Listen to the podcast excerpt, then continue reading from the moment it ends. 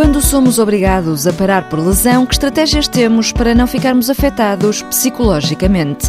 É este o ponto de partida para o programa desta semana, que nos leva à conversa com o psiquiatra Vítor Cotovio.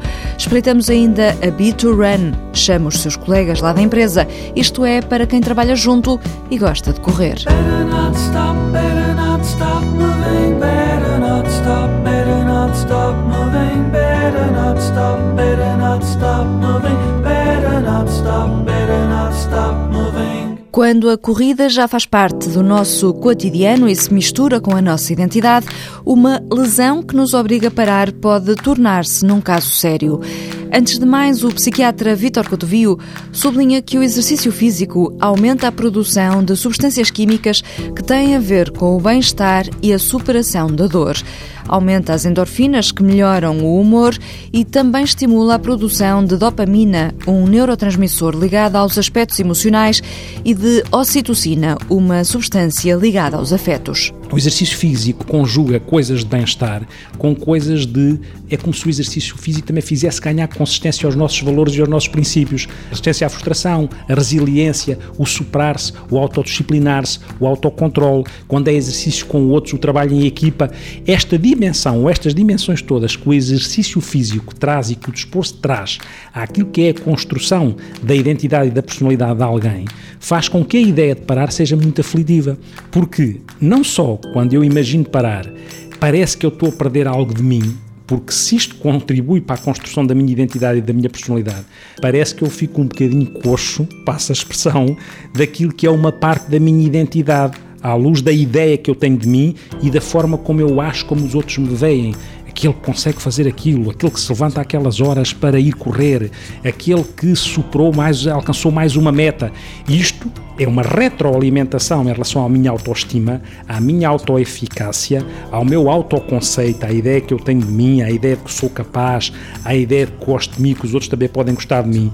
Se eu fico descalço ou coxo destes referenciais, parece que eu corro um risco. E às vezes as pessoas não só se podem deprimir com isto, e por isso muitas vezes até fazem alguns disparates, porque evitam parar e correm riscos de acentuar lesões ou de provocar lesões, não é por acaso, é porque há aqui eh, uma necessidade de equilibrar aquilo que é eu perder algo que tem a ver com a minha identidade ou perder algo daquilo que é uma dor numa perna ou numa articulação ou uma ruptura muscular. Às vezes achamos que, como conseguimos superar tudo, conseguimos também superar as lesões. Mas as lesões têm que ser tratadas. E enquanto estamos encostados para tratar essas lesões, que estratégias compensatórias devemos arranjar? O psiquiatra Vítor Cotovio diz que, sobretudo, é preciso que consigamos perceber que há mais vida para além da corrida. É importante que na nossa identidade, na construção de nós, não nos esgotemos só numa valência se nós achamos que a nossa identidade é igual a ser desportista, desportista profissional muitas vezes pode ser, mas mesmo aí é importante que nós sejamos pessoas que possamos ter várias valências que nos podem mobilizar a motivação. Para quê? Para que numa altura em que podemos correr risco de abaixamento das tais substâncias neuroquímicas e do tal fator em que a nossa identidade pode ficar um bocadinho mais comprometida, que nós consigamos compensar isso ou sublimar isso, reforçando outras coisas ou outras valências nossas que possam também dar bem-estar. O psiquiatra sublinha que está aprovado que os gestos solidários mobilizam substâncias químicas, por isso pode estar aí uma escapatória. Outro aspecto importante é definir metas. Quando estamos a falar da lesão, é evidente que a pessoa pode, e existem técnicas, quer de mentalização, quer de visualização, que os atletas também têm, para se focarem quando têm uma lesão, se focarem até na saída da lesão, criando uma meta e um objetivo que até pode facilitar o seu processo de recuperação.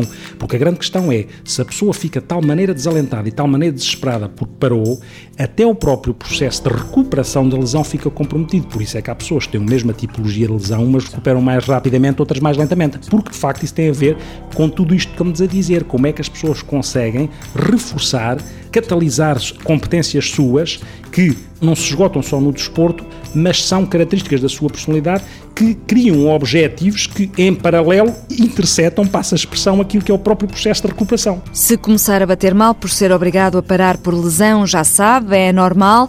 Modera a irritação com outras coisas que lhe deem prazer para tentar compensar a produção de substâncias químicas relacionadas com as emoções e para ajudar a que a lesão passe mais depressa. Sweat Working, isso mesmo, de suor e de trabalho. Transformar colegas de trabalho em companheiros de treino é a grande missão deste evento para empresas de que lhe falamos agora. A Beat2Run apresenta-se como a maior corrida para empresas em todo o mundo. Acaba de abrir as inscrições para a primeira edição em Portugal. Na Alemanha, juntou mais de 135 mil pessoas. Em setembro, a prova vai acontecer em Lisboa e o Walter Madureira já foi espreitar os preparativos da organização.